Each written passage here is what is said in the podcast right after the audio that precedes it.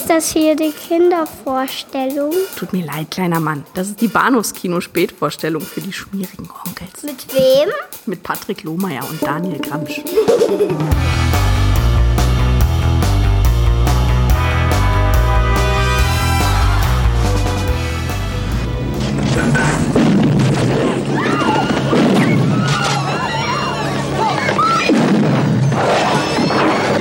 Sylvester Stallone ist die City Cobra, der starke Arm des Gesetzes. Er erledigt die Jobs, an denen andere sich die Zähne ausbeißen. Macht mir nichts aus, den ganzen Laden in die Luft zu jagen. Nichts dagegen. Ich kaufe sowieso nie einen. Wäre es vermeidbar gewesen, den Mann zu erschießen? Ich habe getan, was getan werden musste. Die City Cobra. Nach den Welterfolgen von Rocky und Rambo, Stallones neuer Actionhit von Rambo 2 Regisseur George Pan Cosmatos mit Brigitte Nielsen. Hallo und herzlich willkommen zur Episode 396 des Bados Kino Podcast. Mein Name ist Patrick und bei mir ist der Daniel. Der Daniel. Nicht der Exterminator, der Daniel. Hallihallo. Ich kam kurz in Stocken, weil ich, ich weiß nicht, Daniel, wie lange wir noch warten wollen, aber es sind knapp zehn Jahre rum und vielleicht möchtest du uns deinen wahren Vornamen verraten. Heikles Thema, aber. Ja, ja, ja, ja.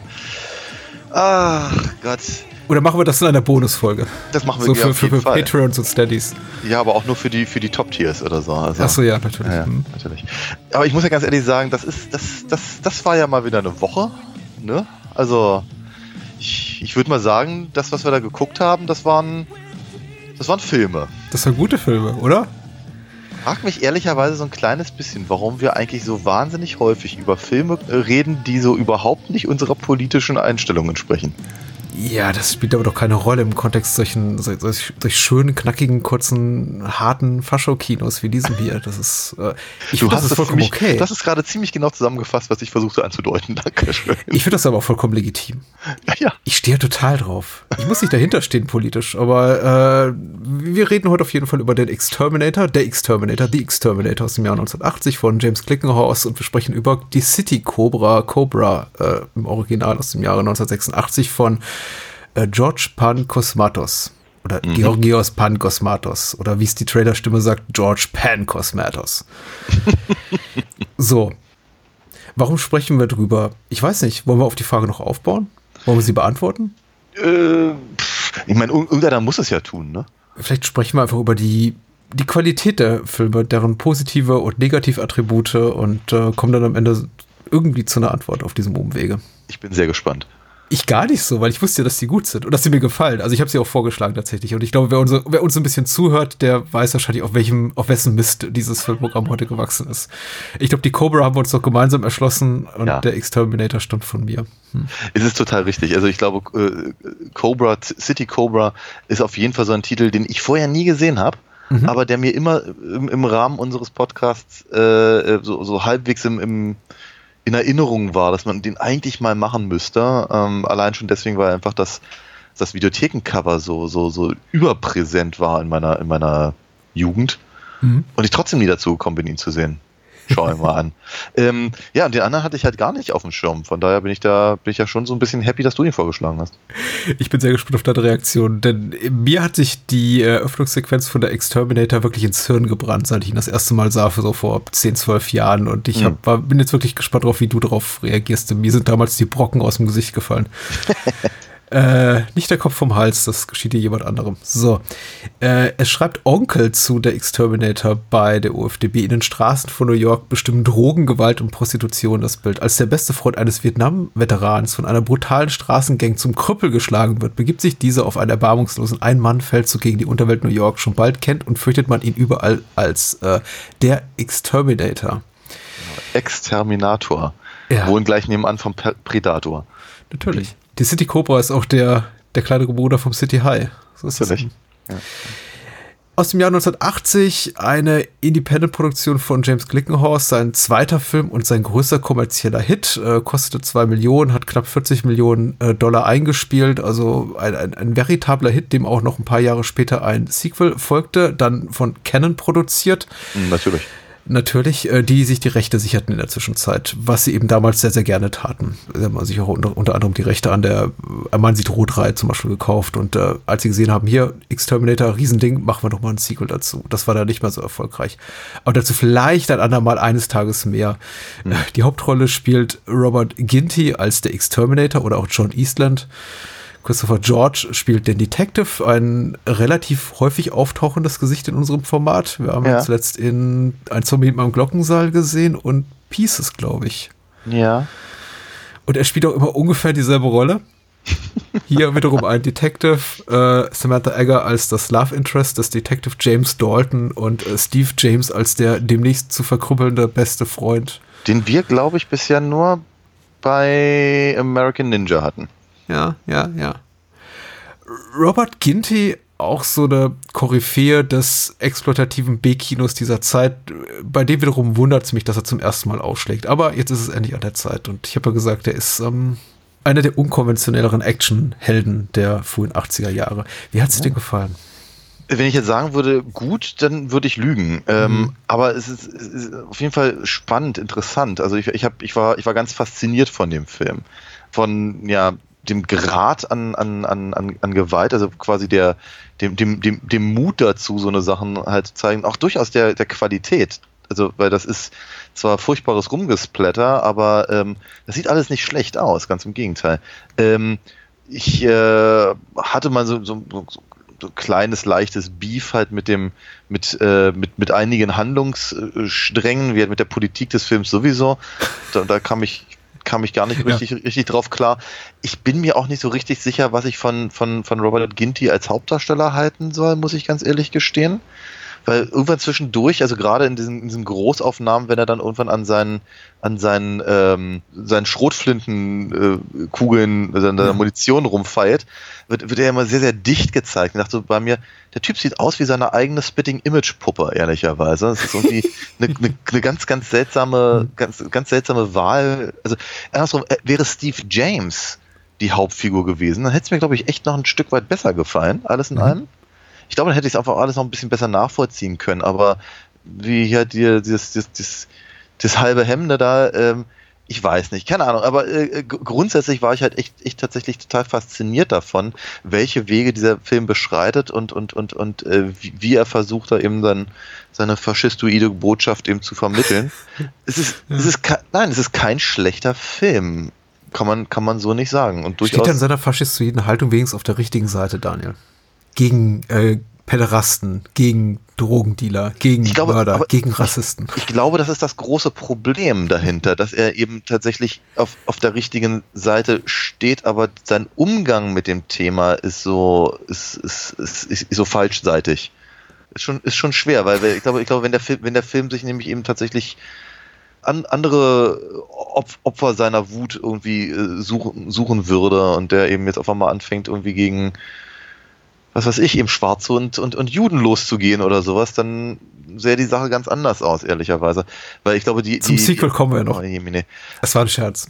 Okay. Ähm, also ja, es ist, es ist schwierig, aber ich meine, auch, auch das ist natürlich schon so, ich meine, ja, so Steve, Steve James als bester Freund, als Katalysator quasi der, der, der, der Gewalt ist dann nicht uninteressant, weil tatsächlich alle anderen Minderheiten in diesem, in, in diesem Film, ob, ob das jetzt irgendwie äh, hispanische äh, äh, Leute sind oder, oder italienische in Form der, der Mafia, hm. kommen ja nun nicht so gut bei weg. Die, die Unterprivilegierten aus dem Ghetto quasi. Ne? Äh, schwierig, ganz, ganz schwierige Sache. Ich bin, ich bin interessiert daran, so rauszufinden, wie, wohin uns das jetzt gerade als nächstes führt. Da, hm. deine, deine, deine Historie? Äh, meine Historie ist jetzt nicht besonders spannend, weil ich habe den Film verspätet entdeckt, äh, vielleicht sogar schon im HD-Zeitalter auf einer oh. Arrow Blu-ray oder auf einer DVD mit vielen Jahren Verspätung. Also ich hätte den tatsächlich gerne gesehen, glaube ich, als Teenager auf VHS oder vielleicht gar im Kino, wofür ich einfach ein paar Jahre zu, zu jung bin.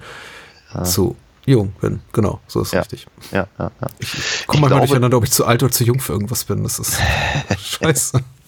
Aber ich glaube, ich glaube, ich glaube schon, dass also ich fragte mich tatsächlich zwischendurch, als, äh, äh, okay, hätte ich den damals irgendwie auf, auf Tele 5 oder sowas gesehen oder eben von einem, von einem, von einem Kumpel auf, auf, auf Video gebrannt mhm. oder also vielmehr überspielt, hätte er mir, also hätte er mich dann also ernsthaft begeistert? Ich ich bin mir unsicher. Ich bin mir unsicher. Ich bin mir auch unsicher. Ich bin aber auch rückblickend, äh, trotzdem ich natürlich bedauere, nicht das viszerale Vergnügen gehabt zu haben, diesen Film mit 16 zu sehen bei einem, mit ein paar Kumpels und jeder Menge Bier bei einem Videoabend. Natürlich auch ganz happy darum, den in einem Alter gesehen zu haben, wo ich den einigermaßen differenziert auch äh, mhm. rezipieren kann. Weil mhm. ich glaube, mhm. das erfordert dieser Film schon. Denn ich, ich hätte Angst vor Menschen, die nach Sichtung dieses Films die, die, die Faust ballen und sie recken und schreien, fuck yeah, ist das großartig. Mm. Ich will auch der Exterminator sein. Ja. Hätte ich mir jetzt ja. nicht zugeschrieben, äh, damals nicht wie heute nicht, aber äh, ich, ich weiß nicht, die Versuchung nach dem achten Bier als Teenager wäre wär vielleicht größer gewesen. I don't know. Ja so habe ich ihn eben, wie gesagt, erst relativ spät geguckt und bin, ich, ich habe mir nie tiefgründige Gedanken darum gemacht. Ich habe einfach als wunderbares äh, Stück Exploitation-Kino genossen, habe ja. Vergnügen daran. Die Politik, klar ist die fragwürdig. Den Teil meines Gehirns schalte ich dann eben irgendwann aus, so nach Minute 12 oder 13, indem ich eigentlich einfach merke, der Film ist gegen alle und alles, außer eben gegen Robert Ginty als selbstgerechter äh, Rächer der Mann, der das Gesetz in seine eigene Hand nimmt und er gibt auch herzlich wenig Sinn. Also was seine ganzen Szenenfolgen trifft, betrifft, das Episodische, die Erzählstruktur. Also auch ein echter Bahnhofskinofilm, möchte ich sagen, weil man hat das Gefühl, er, er breitet so alle 15 bis 20 Minuten so einen neuen Mini-Handlungsstrang aus. Ja. Erstmal gibt's die Geschichte oder die Geschichte und dann gibt's auf den, geht's auf den nächsten Rache, Rachefeldzug und dann ist der Film eben irgendwann vorbei. Mhm. Funktioniert ganz gut, wenn man das Kino verlässt und dann vielleicht auch wieder zurückkommt oder auch nicht. Macht Spaß. Also ich bin ich, ich bin großer Fan und du hast ja recht. Also der hat technische Probleme im dramaturgischen Bereich, möchte ich sagen. Schnitt vielleicht auch nicht immer ganz sauber, aber so, was seine Schauwerte betrifft, ne, die ganzen schönen Helikopteraufnahmen, die Gore-Effekte, mhm. da, das, worauf es ankommt, das, das, das macht er schon sehr gut. Ja, auf jeden Fall. Auf jeden Fall. Also ich Und war New York. Das ist, glaube ich, so das wichtigste Kapital des Films. Dreck, dreckiges New York Anfang der 80er oder End 70er, das ist schon sehr wichtig, ja. Das, äh, da, da, da sind wir uns ja immer, immer sehr schnell sehr einig weil das sieht schon alles ganz toll aus und, und das ist schon, schon, schon spannend eben zu sehen, eben, weil es ja auch schon wieder, wir hatten das ja schon ein paar Mal, in so einem, so einem Halb-Guerilla-Stil gefilmt zu sein scheint. Also ab und an läuft mal einer irgendwie durch die, durch, äh, durchs Bild und, und guckt etwas entgeistert in die Kamera. Dass man irgendwie wirklich feststellt, okay, das ist, äh, die haben die einfach da irgendwo hingestellt. Wie, wie 42nd Street halt irgendwie eine Kamera hingestellt und dann ja. lief da einer durch und guckt, was ist denn, hier los? Und hm. geht dann weiter. Ähm, es ist, ist, das, das ist schon sehr putzig und, und, und ähm, ja. Ähm, ich finde es halt echt ganz spannend, weil wenn der, als der Film anfing, dachte ich halt erstmal, wirklich so die ersten zwei, drei Einstellungen. Hm. Hatte ich halt erstmal so das Gefühl, okay, hier sind wir und das mag auch ein bisschen an Steven James äh, liegen, wo gemeint, jetzt sind wir halt in irgendwas, irgendeinem Söldner-Ding und wie in, keine Ahnung, Wildgänse oder sonst irgendwas in der Richtung, aber eben, sagen wir mal, in der, in der etwas billigeren Fassung. Und ähm, aber spätestens, wenn der, wenn der, wenn der erste Ape Kopf rollt, dachte ich so bei mir, hui, hier geht's ja los. Damit habe ich jetzt so nicht gerechnet. Und äh, ja, der Film hat auch, äh, der, der, der ich, ich möchte nicht sagen, dass er völlig ohne Längen ist, aber er, ähm, er, er lässt keine Gelegenheit aus, um eben genau das, äh, das diesen, diesen Brockeneffekt, den du gerade beschrieben hast, äh, rauszuholen. Und das finde ich ja schon ganz spannend, muss ich ganz ehrlich sagen. Nicht, weil ich das so dringend gerne sehen möchte, sondern weil ich irgendwie denke, es ist, es ist ich finde es erstaunlich, dass sie, ähm, dass sie das so als Teil ihrer, ihrer, ihrer ihrer Handlung, ihres, der, der, des Schauwerts der Handlung mhm. äh, etablieren. Das hätte ja auch anders sein können. Sie hätten ja auch, hätten ja auch eher so ins, keine Ahnung, ins, krude Sozialdrama gehen können oder sonst irgendwas. Aber dass sie eben, dann, das tun sie ja auch durchaus zwischendurch mal. Mhm. Ähm, aber dass sie dann eben immer wieder sagen, okay, ach, wisst ihr, eigentlich, eigentlich könnte man hier nochmal einen Fleischwolf einbauen, finde ich schon nicht uninteressant mich hat damals dieser ganze Aspekt des Vietnam-Traumas schon überrascht. Und es ist ja. jetzt mitnichten so, dass das ein selten anzutreffender Aspekt des Hollywood, äh, nicht Hollywood, aber des amerikanischen Kinos dieser Zeit war. Das ist mhm. keine Hollywood-Produktion hier. Aber ich habe es in diesem Film hielt ich für relativ überraschend, weil im Grunde funktionierte der, würde der Film auch funktionieren ohne das alles. Na klar das Trauma spielt keine wirklich gewichtige Rolle. Man versucht so, glaube ich, ihm eine gewisse Legitimität zu verschaffen, indem man es immer so in Form von kurz aufblitzenden Flashbacks, die eben hier der Exterminator hat, Robert Ginty hat, in die Handlung einzuflechten. Aber ja, du weißt, wenn es nicht da wäre, im, im Grunde genügt es ja eigentlich, dass diese Straßengang seinen Freund zum Krüppel geschlagen hat. Eigentlich schon, ne? Äh, als, als, als Motivator für seine Handlungen. So wär, ist ja auch in Ein Mann sieht rot, da wird die Frau dann, Ehefrau, äh, vergewaltigt und ermordet und in den Sequels werden noch ein paar Le mehr Leute, äh, neu, neue Partnerinnen vergewaltigt und ermordet und das reicht ja eigentlich auch in der Regel für so einen Vigilante-Streifen. Hm. Ne? Ja, ja. Ähm, ich finde es ich find's ganz interessant, dass er immer, äh, vielleicht aus Kostengründen, immer nur Flashbacks zu derselben, zu derselben Szene hat. Ja. Wenn ich mir denke, naja, also ich, ich gehe mal davon aus, dass er, dass er vielleicht ein paar Monate länger in, in, Vietnam war und vielleicht noch andere Sachen gesehen hat. Oder vielleicht sogar andere Sachen selber getan hat, mhm. an die er sich rein theoretisch erinnern könnte. Aber nein, es ist halt immer die gleiche, diese gleiche Folter, Folterszene was, was, was nicht uninteressant gewesen wäre, wenn der Film eben aber basierend auf diesen, auf diesen Anmerkungen äh, vielleicht auch noch sowas ähnliches gehabt hätte wie eine Film, äh, eine Form von, Form von Einsicht. Mhm. Ich meine, was, was, was, was, was er da mit dem Flammenwerfer und dem, dem, äh, dem, dem Ghetto-Gangster da macht, mhm. äh, ist ja jetzt auch nicht das aller, allerfreundlichste. Ne? Also man könnte ja schon irgendwie davon ausgehen, dass er vielleicht, sagen wir mal, sein eigener, seine eigene Handlung äh, in Frage stellt, weil er sich eben daran erinnert, wie er selber gefoltert wurde mhm. äh, im, im, im, Krieg oder sowas in der Richtung. Und nö, aber das passiert halt nicht, ne? weil, weil, äh, weil der Film ist da eben auch sehr, sehr deutlich. Ne? Die, die, äh, der, der, der Vietcong, der das gemacht hat, der ist halt einfach bitterböse und, und, und ganz schlimm. Ja. Und ähm, aber wenn aber wenn der äh, Exterminator äh, das, äh, das das das tut, dann ist das dann ist es wohlgetan quasi. Und ich meine, allein der Name Exterminator, ne, es ist schon, ähm, ze zeigt ja sehr deutlich, was der Film eben von, ähm, von, von, von, von, seinen, von seinen Opfern äh, hält oder von mhm. denen, an denen er sich rächt oder wie man es auch immer, also ne, das, das Ungeziefer, das beseitigt werden muss.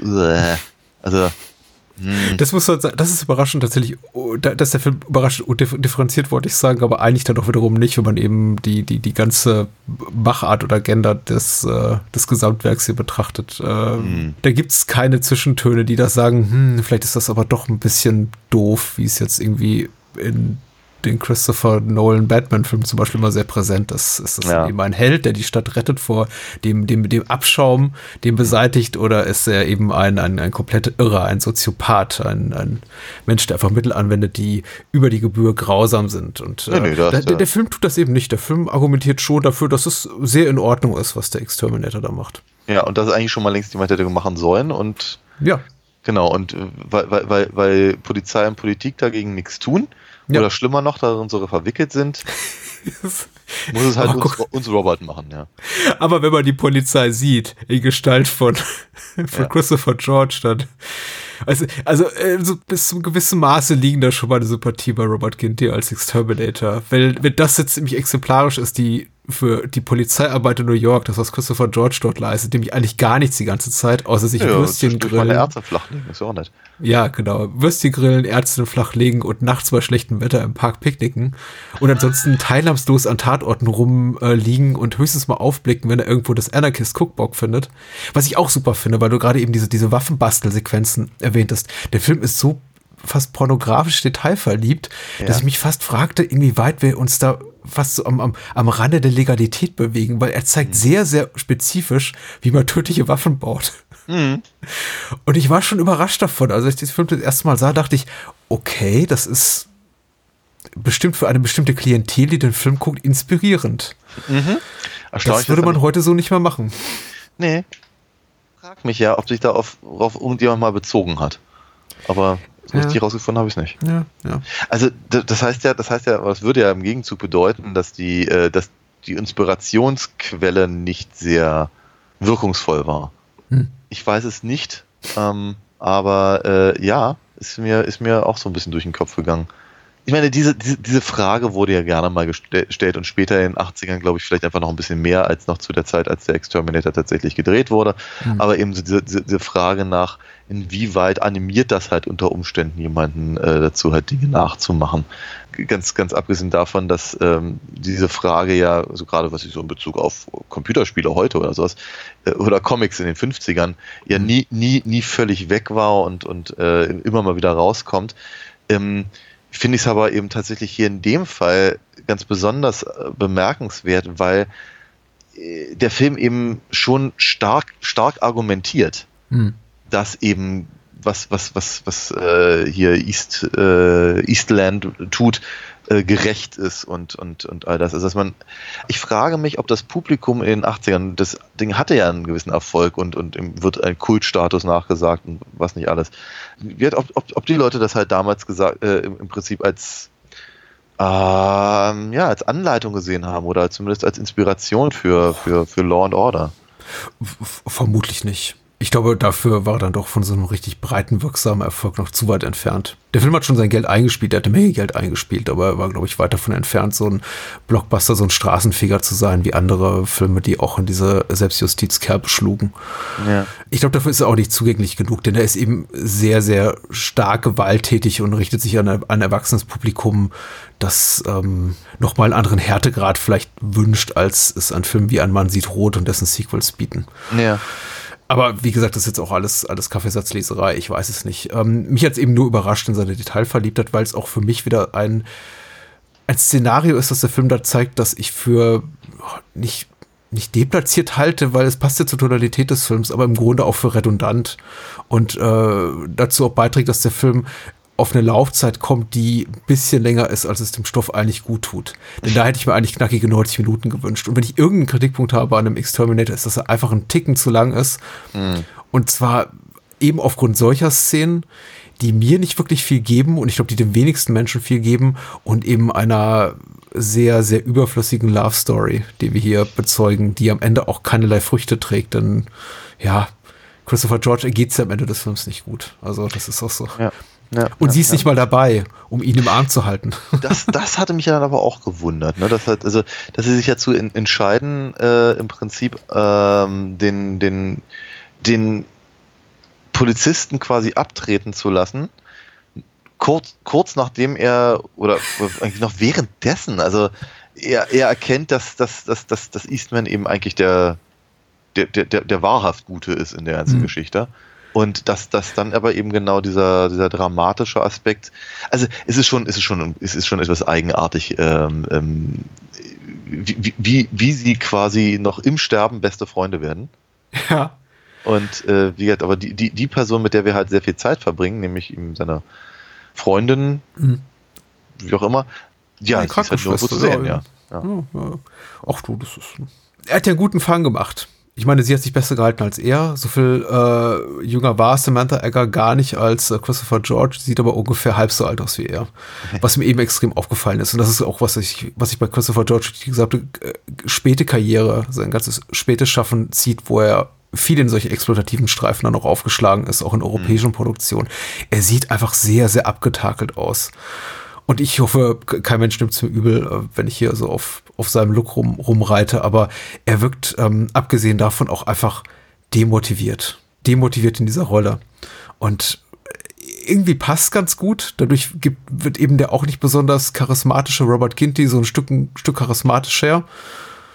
Aber es mangelt so ein bisschen an einem richtig überzeugenden männlichen Protagonisten in diesem Film, auf Das dessen ist- Seite wir uns schlagen können. Auch, ja, auch das ist richtig, weil ähm, der, unser, meine, unser Protagonist ist eben natürlich äh, ähm, eben halt hier John Eastland, aber die Sympathien sind nicht unbedingt bei ihm. Er ist ein kompletter Psycho eigentlich ab Minute 5. Ja, ja, total. ja. Und, äh, und das, das, das, dazu kommt halt, dass, dass der Film aber sehr viel, sehr viel Kraft aufwendet, ihm zu zeigen, dass das, was er macht, eben richtig ist. Aber gleichzeitig haben wir halt diese Polizistenrolle, der eben dafür da ist, ihn, ihn zu stellen, aber er hat eigentlich gar kein riesengroßes Interesse daran, sich damit zu beschäftigen. Das heißt also, wir haben, wir haben auch, äh, ich habe zumindest als Zuschauer eben auch nicht wirklich großes Interesse daran, seiner, seiner Geschichte zu folgen. Nein. Und ähm, äh, ja, es ist, es ist, es ist schwer. Ja, vielleicht hatte, vielleicht hatte deswegen äh, äh, halt ähm, Christopher George keinen kein, kein, keinen richtigen Bock drauf, weil er eben einfach nicht der jugendliche Held sein durfte. Ja, und er hat keine richtige Polizeiarbeit zu tun. Ich meine, vielleicht ist das auch etwas, was einem erst auffällt beim dritten oder vierten Mal. Ich habe den Film jetzt eben, glaube ich, auch zum vierten Mal mindestens gesehen. Nö, nö, das fällt schon Äh, beim ersten Mal auf. Dass er eigentlich nichts zu tun hat. Er ermittelt nicht. Er kommt immer an Tatorte, sagt, ist im Grunde fast immer genervt davon, dass er jetzt arbeiten muss und nutzt jede Gelegenheit, nicht arbeiten zu müssen. Er geht ins Büro, stößt laut auf, macht sich ein heißes Würstchen an den Drähten seiner Bürolampe und in dem Moment, wo eben Dr. So und so anruft und sagt, hier, hast du Bock auf ein Picknick im Park? sagt er sofort, ja, na klar, ich habe eh keinen Bock. Also ja. scheiß auf die acht Stunden Schicht, die eigentlich vor mir liegt. Ähm, aber dann wiederum, ich glaube, will uns äh, das Set-Design vermitteln. Er arbeitet eigentlich die ganze Zeit, weil er hat sogar ein Bett im Büro stehen. Ja. Seine Rolle ist einfach, ist einfach richtig blöd. Ich hätte mir, tatsächlich ist eben Robert Ginty, ich, ich glaube, er ist ein netter Kerl. Aber er ist eben auch so ein bisschen teigige, holzige Figur mit ungefähr zwei Gesichtsausdrücken. Und ich hätte ihm eben einen charismatischen Gegenspieler gewünscht. Also richtig beinharten Detective, der richtig hart gegen ihn ermittelt, als, als guten Gegenspieler. Und er könnte sich meinetwegen auch am Ende versöhnen. Aber auf der Ebene ist der Film leider schwach. Ich finde ja dieses ganze expositorische Element zu Beginn, also ich habe oft erwähnt, Namenssequenz als im Grunde überflüssig für die, den, die Rest, den Rest der Handlung. Äh, als solchen habe ich sie beschrieben. Andererseits muss man sagen, es erspart im Film eine ganze Menge Charakterisierung. Dadurch mhm. sind ja auch die, die, ist ja auch die Freundschaft hier zwischen äh, Michael und, und John von Beginn an etabliert und äh, Michael kann ganz schnell zum Krüppel geschlagen werden. Mhm. Und dass so der Film nochmal erklären muss, dass die beiden seit 20 Jahren jedes Wochenende im Central Park rumhängen und irgendwie Tauben, Tauben schießen füttern. oder so. Ja, ja. Tauben, äh, Tauben, Tauben füttern, natürlich, Tauben füttern. aber äh. ja, es ist, es ist super. Ich weiß nicht, der Film ist super. Ich, ich, ich liebe den total. Aber er funktioniert eben trotz seines Personals. Und das finde ich immer jedem Wiedersehen auch so erstaunlich, weil ich mir die ganzen Figuren angucke und denke mir, alle sind wirklich verschenkt. Samantha Egger gibt sich wenigstens noch Mühe, aber sie hat nichts zu tun. Und Steve James ist, wie du schon sagst, auf dem Papier, ich glaube, in der Theorie wäre er echt ein guter Protagonist, weil auch der talentiertere Schauspieler ist als äh, Robert Ginty. Aber er ist dann eben komplett bandagiert, 80 Prozent der Laufzeit und dann auch tot. Unbandagiert. Und bandagiert, ja. ja. Und seine arme Frau erfährt davon nicht. Das finde ich auch super. Die geht auf den Spielplatz, er kümmert sich noch um die Kinder und irgendwann lässt er, als sie auf der Bank sitzen, fallen. Mhm. Übrigens, der Mann ist gerade zum Krüppel geschlagen worden und liegt im Krankenhaus. Was? sagt sie. und dann kommt diese Krankenhausszene. Dasselbe, dasselbe Spiel machen sie ja später nochmal. Ja, ja. Kommt nach Hause und ja, ich muss dir was sagen. Hm. Seine Frau kriegt nichts mit. Großartig. Ähm, dann, was, was, ich, was mir allerdings auch noch aufgefallen ist, ist, dass der Film eine diebische Freude daran hat, sich, mhm. sich perverse Dinge auszudenken, die dann ja. Bösewichte machen dürfen. Mhm. Da, da frage ich mich dann auch immer so ein ganz kleines bisschen, okay, was ist, was, was, was, was daran ist, äh, ernstzunehmendes Interesse daran, halt äh, möglichst abartige äh, Randexistenzen unserer Gesellschaft zu, zu präsentieren mhm. und was ist relativ billige Titillation quasi fürs Publikum. Mhm. Also diese Geschichte da mit der Lötlampe zum Beispiel. Ja. Wo ich irgendwie dachte so bei mir, ja, okay, was, was, äh, ne, ne, ne, ne nehmen wir irgendwie einen, einen, einen halbglatzigen, schwitzenden, dick, dicklichen Mann, ja, den, den sowieso schon die Hälfte der Leute einfach irr finden, so, sobald er nur auftaucht. Und man mhm. kann vermutlich nicht mehr was dafür, dass er keine Haare mehr hat. Ähm, aber den, den, dem, dem geben wir jetzt die Rolle äh, äh, so, so ein bisschen zu geifern, weil er jetzt eben mit einer Lötlampe ähm, äh, die Prostituierte bearbeiten darf. Ja. Und ich dachte so bei mir, okay, das ist, ich meine, das ist schon, das ist schon sehr unangenehm und und und und und und und äh, ja eine widerliche Vorstellung und ich, ich, bin, ich bin mir unsicher, ob ich das spannend bezeichnen möchte, wohlgemerkt, aber. Was er aus Frust tut, glaube ich, darüber, dass er jetzt keinen minderjährigen Jungen vergewaltigen darf. Ja, genau. Und dachte mir so bei mir, okay, aber warum entschließt sich der Film halt hierfür. Will er jetzt eben dieses, diesen menschlichen Abschaum, wie eben der, der, der, der Filmtitel ist ja schon, schon benennt, irgendwie, ähm, also in, in, in seiner ganzen Drast Drastigkeit äh, mhm. äh, äh, präsentieren oder erfreut er sich selber daran, was, was, was er für perverse Ideen hat. Und das finde ich auch eine ganz schwierige Nummer, die der Film eben zwischendurch mal hat.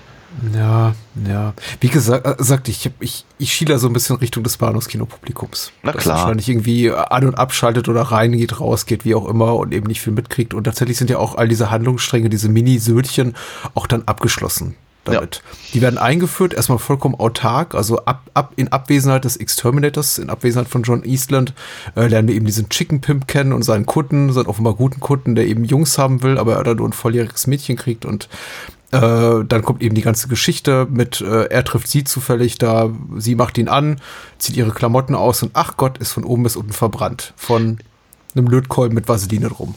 Ja. Und äh, so ein Zufall, ich meine, er hat doch, der, Film ist voller solcher Zufälle. Mhm, mhm, mhm. Und schon steckt er eben in diesem Bordell und los geht's und am Ende liegen da zwei verbrannte Körper und in dieser ganzen Zeit sind nicht mehr als 10, 12 Minuten vergangen. Also der Film ist da sehr, sehr effizient Ja. und, glaube ich, rasant in unserem Erzähltempo. Dann wiederum meandert er bis ins bis zum geht nicht mehr in diesen ganzen Krankenhausszenen, wo man das Gefühl hat, John Easton sitzt teilweise zwei, drei Minuten schweigend einfach nur am Bett seines schwer lidierten besten Freundes. Ja, nicht schweigend, schmatzend.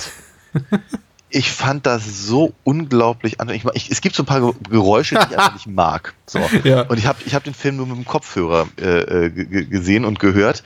Und jedes Mal, wenn der, also wenn, wenn er da sitzt, er schnauft unglaublich viel und sobald er versucht, irgendwas zu sagen, schmatzt er halt immer erstmal, als hätte er irgendwie, keine Ahnung, gerade keine Ahnung, einen großen, großen Schluck Honig genommen. Äh, das fand ich unangenehm. Ja, verstehe ich. Nein, aber ich vermute, das ist Method Acting. Äh, Ja, vermutlich. Tja.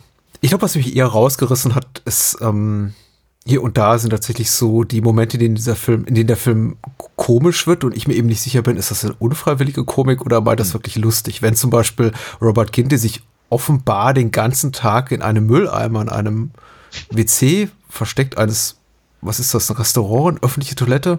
Ja, ja. Auf jeden Fall wartet er dort auf sein Opfer und zwar den ganzen Tag. Das kommt dann irgendwann ins Kabuff, geht pinkeln und er steigt da raus.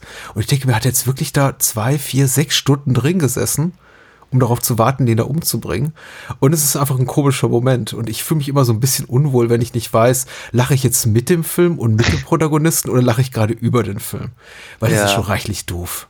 Und ebenso genauso ging es mir in fast jeder Szene mit Christopher George, der eben, der muss ich mal sagen, auch so eine coole Filmografie hat in den späteren Jahren seiner Karriere.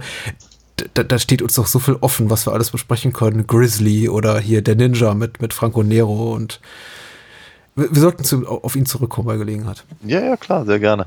Ähm, ja, aber die, Fra die Frage ist berechtigt, aber ich glaube, da auch an der Stelle äh, zeigt sich eben wieder, wie, wie ökonomisch halt der Film da eben erzählen will, weil er eben dann aufs Wesentliche kommt. Ne, er stellt sich eben nicht die Frage, äh, ist der Exterminator irgendwie jetzt da eben einen halben Tag äh, observieren beschäftigt?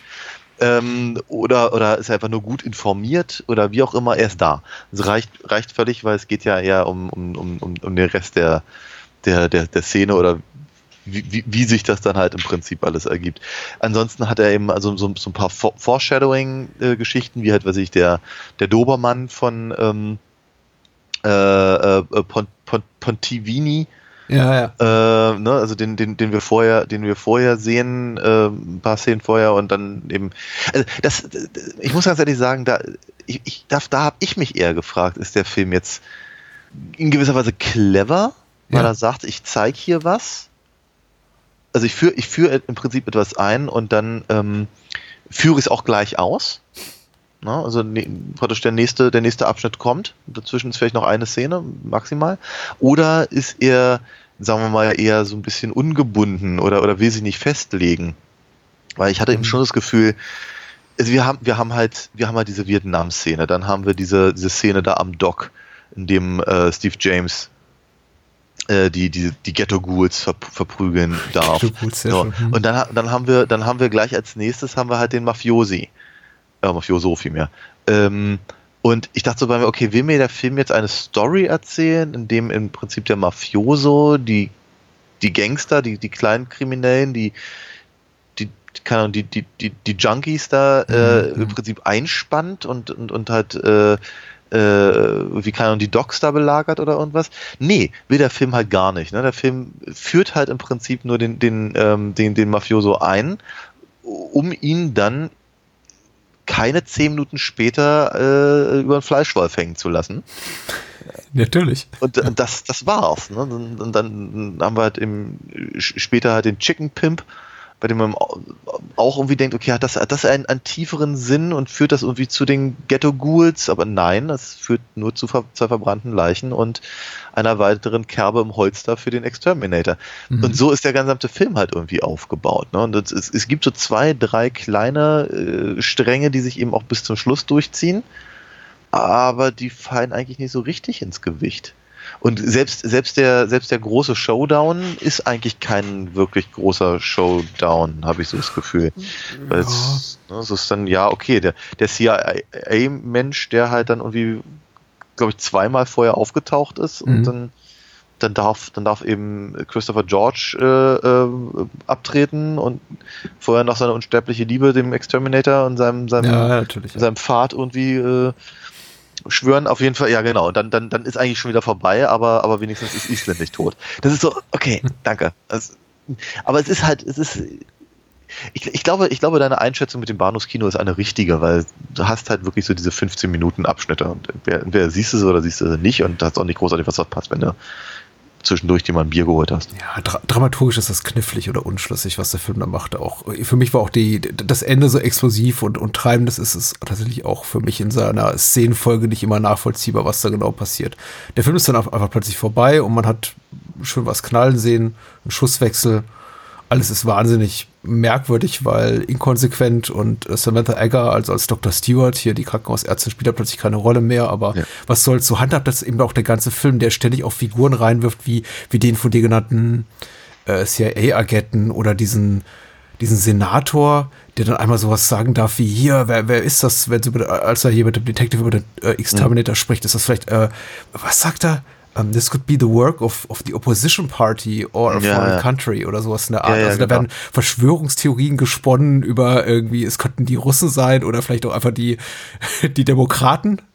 ich glaube, er, er, er stinkt eher der Republikaner. Äh, da sagt tatsächlich, da hat James Dalton, also Christopher George, einen seiner we wenigen guten One-Liner, sowas wie irgendwie, äh, das, was dir aus dem Arsch kommt, kommt dir gerade aus dem Mund oder so. Irgendwas anderer Menschen, Menschen aus dem Hintergrund kommt dir aus dem Mund. Mhm. Sehr schön gekontert. Also auch auf dem Niveau, was der Film eben so leisten kann, nämlich sehr platt, aber sehr effektiv. Aber, aber grundsätzlich diese Figuren, eben wie das CIA-Agent, auch diese Reporterin, die ja offenbar äh, Christopher George zu nerven scheint, die ihn an Tatorten abfängt. Man hat immer so das Gefühl, die haben alle, da, da, da steht doch eine Geschichte hinter, an der der Film wirklich kein Interesse letztendlich hat, die zu erzählen. Äh, klemm, klemm mich mal auf, ist der Senator, der eben den CIA-Agenten da äh, äh, zu sich bestellt, ist das der hm. gleiche? Senator, der dann in, dem, in diesem illegalen Bordell vom, beim, beim, beim Chicken Pimp äh, massakriert wird? Das ist nochmal ein anderer. Der, der namenlose Betty mit der Glatze, der sich dann später als hochrangiger Politiker offenbart. Ja. ja. Nee, und dann kommt später noch mal ein anderer, ein sehr viel schlankerer, konventionell attraktiverer Mann, der dann sagt, hier, das ist auch hier die, irgendjemand aus dem Ausland, der all diese Morde begeht. Der Film ist, ähm, ja. Er ist schwer nachvollziehbar. Ich glaube auch der Reiz des Films ist schwer vermittelbar. Er ist eben wirklich so gerade heraus exploitativ, dass es wirklich schon wehtut. Und ich meine, er hat wirklich so vier, fünf, sechs transgressiv harte Momente, in denen man denkt, oh nein, das machen die jetzt nicht wirklich. Oh, sie tun es doch. Dann wiederum an einigen Stellen schwenkt er auch mal dankenswerterweise die Kamera weg oder schneidet dann weg, weil man will dann doch nicht jedes Detail sehen. Aber er zeigt ah, schon einiges. Ich wollte gerade sagen, ich, ich, da, da, wenn der Film das tut, habe ich mich auch gefragt, macht er das, weil er jetzt auf einmal sowas ähnliches wie seine Pietät entdeckt hat? Oder haben sie einfach keine Ahnung gehabt, wie sie den, wie sie den, den, den äh, grafischen Effekt hätten umsetzen wollen? Weil er ist ja ansonsten, ja. ansonsten ist er, weißt du, ne, also du siehst ja jemand wie irgendwie, wie, wie, wie, jemand irgendwie an der, an der Schnittwunde an seinem Hals rumkratzt und es mhm. sieht nicht gut aus, aber es ist, ne, also die Vorstellung ist unangenehm. Du siehst Köpfe rollen, noch, die, die dann auch noch mit den Augen rollen. Oder ja. äh, eben wieder die Fleischwolf-Geschichte oder sonst irgendwas. Er ist schon sehr, sehr explizit, aber an, bei anderen Sachen. Aber beim Fleischwolf ist auch die Idee wirkungsvoller, das Konzept, als das, ja, was wir wirklich sehen, weil am Ende sehen wir eben einfach nur Matsch, der durch den Ja, aber das ist auch irgendwie so eine Sehne, die vor sich hin zappelt. Das ist schon ein bisschen unangenehm. ja, ist nicht, ist nicht lecker. Es ist ekelhaft, ja. ja. Ja, aber wie gesagt, also ich, ich, ich fragte mich wirklich, irgendwie, wenn, wenn sie wegdrehen oder abblenden oder sowas, ist mhm. das jetzt, äh, sagen sie nein, nein, das, das, das machen wir jetzt nicht oder sagen sie nein, nein, das können wir jetzt gar nicht? Ist, glaube ich, eine berechtigte Frage, die ich mir diesmal nicht gestellt habe. Ich, ja, ich habe zum ersten Mal gesehen, ich, von daher. Ich mag natürlich auch, hm, ich kann nicht viel Kritisches über den Film sagen. Er ist eben nach, nach einigen konventionellen Aspekten beurteilt schwach. Er hat einen schwachen Hauptdarsteller, er hat auch schwache Nebendarsteller, muss man sagen. Er ist eben nicht immer gut getrickst. Es gibt Anschlussfehler noch und nöcher. Die Dramaturgie hält keiner kritischen Betrachtung stand. Also so der übergreifende Handlungsbogen, weil einfach zu viel dann auch fallen gelassen wird mittendrin und dann wieder aufgegriffen wird und dann wieder fallen gelassen wird. Äh, das schon, aber also als Stück Exploitation-Kino funktioniert es wirklich hm. wunderbar und ich ich, ich liebe eben tatsächlich die ganzen Lokalitäten, die der Film zeigt, bei denen die man eben auch anmerkt. Und James Glickenhaus hat es ja auch weiter in seine Karriere verfolgt und hat dann später auch Sachen produziert, zum Beispiel von äh, Frank Henlotter, die Basket Case Sequels zum Beispiel. Oh ja. Also man merkt schon, die kommen alle so aus derselben Ecke und mhm. äh, haben ungefähr dieselbe Interessenlage. äh, und hat dann aufgehört, tatsächlich ich kann sogar eine Brücke gleich schlagen, inhaltlich. Ja. James Glickenhaus hat von sich gesagt, er hat aufgehört, selber Filme zu drehen und zu produzieren, als Hollywood dann die Filme mit ganz viel Geld machte, mit ja. denen er einige Jahre zuvor noch eine Chance hatte. Und ich glaube, Verstehe. sowas trifft in weiten Teilen auf Cobra und sowas zu. Oh ja, Was im Grunde ein Exterminator ist mit einfach sehr viel Geld dahinter. Ich sehe deinen Punkt. Ja, im allerweitesten Sinne, ja. Mhm. Aber wie gesagt, die On-Location äh, Dinger hier in diesem Film sind, mm. sind wirklich großartig. Ich finde auch immer, ich, ich weiß nicht, ob man das in der Fassung sieht, die du gesehen hast, aber in der HD-Fassung sieht man zum Beispiel auch in diesem Bordell, wo eben der Se Senator umgebracht wird, dass da im Hintergrund pornografische Bilder hängen und man sieht schon ziemlich mm. en Detail. Doch, doch, das, war Schwein, schon. Nee, die, die, die, äh, die Auflösung äh, war, war, nicht die allerschlechteste. Ja. Aber äh, die Geschlechtszahlen nee, sind ja auch groß genug. Ansonsten hast du völlig recht. Ich, ich, ich, ich mag ja auch diese, diese New York-Ansichten dreckig und und und und irgendwelche irgendwelche äh, Adult Bookstores, äh, die die später in der Nacht aufhaben und die, unser Protagonist wandelt dran vorbei und all das und dann ist noch irgendwie ein Evita-Plakat und so und es, es ist schon ich, ich, ich, ich mag das, die alten Karren, die da durch die Gegend fahren. Ja, auch diese Meatpacking-Fabrik da, wo der Exterminator arbeitet. Mm. Das ist schon cool. Der Film sieht nicht schlecht aus, kann man nicht, kann man so nicht sagen. Ein echter Working-Class-Hero, der Exterminator. Ja. Nicht? Naja. Naja. Na. Ja. Mehr als der Detective immerhin. Mm, ja, also zumindest, ja, hm. also auch, auch da wiederum, ich glaube, politisch nicht ganz auf der gleichen Seite, aber ja. Ich verstehe, ja. Eine Sache hat mich jetzt überrascht, hatte ich tatsächlich vergessen. Das einzige so bei diesem Wiedersehen, von dem ich dachte, ach, da habe ich, glaube ich, das hatte ich nie so auf dem Schirm, ist, äh, es läuft Disco Inferno und damit ja, ja, ein relativ großer Hit in einer Szene. Und ich fragte mich, wie sie an diese Rechte gekommen sind. Genau, oder ob sie sich nicht drum gekümmert haben. Genau die gleiche Frage habe ich mir auch gestellt, weil, ähm, ja, Disco Inferno. äh, oder, oder, oder wie man zehn Minuten äh, auf, dem, auf dem Ghostbusters Soundtrack irgendwie mal, mal kurz äh, füllen kann. Das ist unglaublich. Aber ja, ich hatte, ich hatte, genau deswegen habe ich dieses, dieses Lied gerade relativ häufig gehört, weil ich eben diesen Soundtrack oft, oft anhabe und hatte mich da auch gewundert, dass er da drin ist und dachte mir, ups, ja. also muss einer Geld bezahlt haben oder ist es irgendwie untergegangen? Es muss ja Geld geflossen sein, ja. Na. Und wir haben jede Menge gute Pop-Songs zu Beginn und zum Ende. Die, ob sie gut sind, mag im Auge des Betrachters liegen. Sie sind zumindest ja. stimmungsvoll. Stimmungsvoll, ja. Und da dachte ich ehrlicherweise an so ein bisschen sowas wie, wie Cannibal Holocaust, ja, wo ich dachte, so, wie, wie, okay, diese, dieser Grad an Emotionalität, den die Filmmusik vermittelt, kann mhm. doch der Film gar nicht bieten. Ja, wir befinden uns nicht ganz auf dem qualitativen Niveau eines Riss Ortolani, glaube ich. Nein, das aber sicherlich nicht. Nein. Aber, aber, aber mir ging es auch nicht um die Qualität der Musik, sondern um die Verbindung der, der, der des Stiles mit mhm. dem gesendeten Film. Absolut, ja. Also, äh, keine Ahnung, was ich, zum Beispiel bei was ich, äh, First Blood, also dem ersten Rambo, mhm. da funktioniert das ja relativ gut. Mhm. Aber äh, hier ist es halt so, ja, wie gesagt, das, das, das, das wird dem, das wird ihm einfach gar nicht gerecht, weil er ist, äh, der Film, der Film tut halt die ganze Zeit so, als wäre eben äh, äh der Exterminator eben ein, äh, ein vom Vietnamkrieg traumatisierter mhm. Mensch, der eben den, den, den Glauben an die Gerechtigkeit im eigenen Land verloren hätte, aber dafür interessiert ihn die Story gar nicht genug. Ja, ja. Es ist ein merkwürdiger Film und ich finde auch irgendwo, also er fühlt sich ja nach 1980 an, dann wiederum von der ganzen Machart frage ich mich, äh, habe ich oft den Eindruck, eigentlich müsste er nach Rambo, also First Blood erschienen sein. Ah. Denn im Grunde ist es ja sowas wie der erste Rambo-Film weitergedacht in eine exploitativere Richtung. Ja, natürlich, klar. Wenn, wenn, ja, natürlich. Ich meine, Kriegsfilme oder Vietnamkriegsfilme über, über Kriegstraumata sahen zu der Zeit einfach anders aus. Ich meine, im Jahr zuvor kam Apocalypse Now raus, irgendwie drei, vier Jahre zuvor The Deer Hunter. Das waren einfach die meisten Filme, die mit Kriegstraumata die von Kriegstraumata handelten in dieser Zeit, die, die war nicht so wie Exterminator. Das ist schon eine einmalige Qualität, die dieser Film hat, glaube ich. Ich Hm. glaube, es war auch nicht die feine Art, aber der Film ist auch einfach nicht fein und er ist sich für nicht schäbig genug äh, oder zu fein. Es, es war nicht die feine Art, so mit dem Vietnamkrieg umzugehen. Nämlich ihn Ja. einfach als quasi Freischein zu nehmen für grausamste Taten, Hm. die sich wohlgemerkt natürlich gegen den Abschaum der Gesellschaft richten. Die habe ich ja bereits alle benannt. Also Berufskriminelle, Vergewaltiger, Rassisten und so weiter und so fort. Aber The Exterminator besetzt schon so einen Platz in der Filmgeschichte, keinen bedeutungsvollen Platz, aber doch einen einmaligen Platz, weil sowas Schäbiges, sowas Grenzüberschreitendes in der Hinsicht, Amoralisches, Ja. gab es bis dato nicht. Zumindest nicht, was so Massenerfolg hatte. Ja. Aber ist das nicht seltsam? Ich meine, wir, äh, ohne unnötig, um auf diesen Punkt rum, da, da rumreiten zu wollen, aber ist es nicht seltsam, halt so eine amoralische Figur als den moralischen Helden äh, zu etablieren?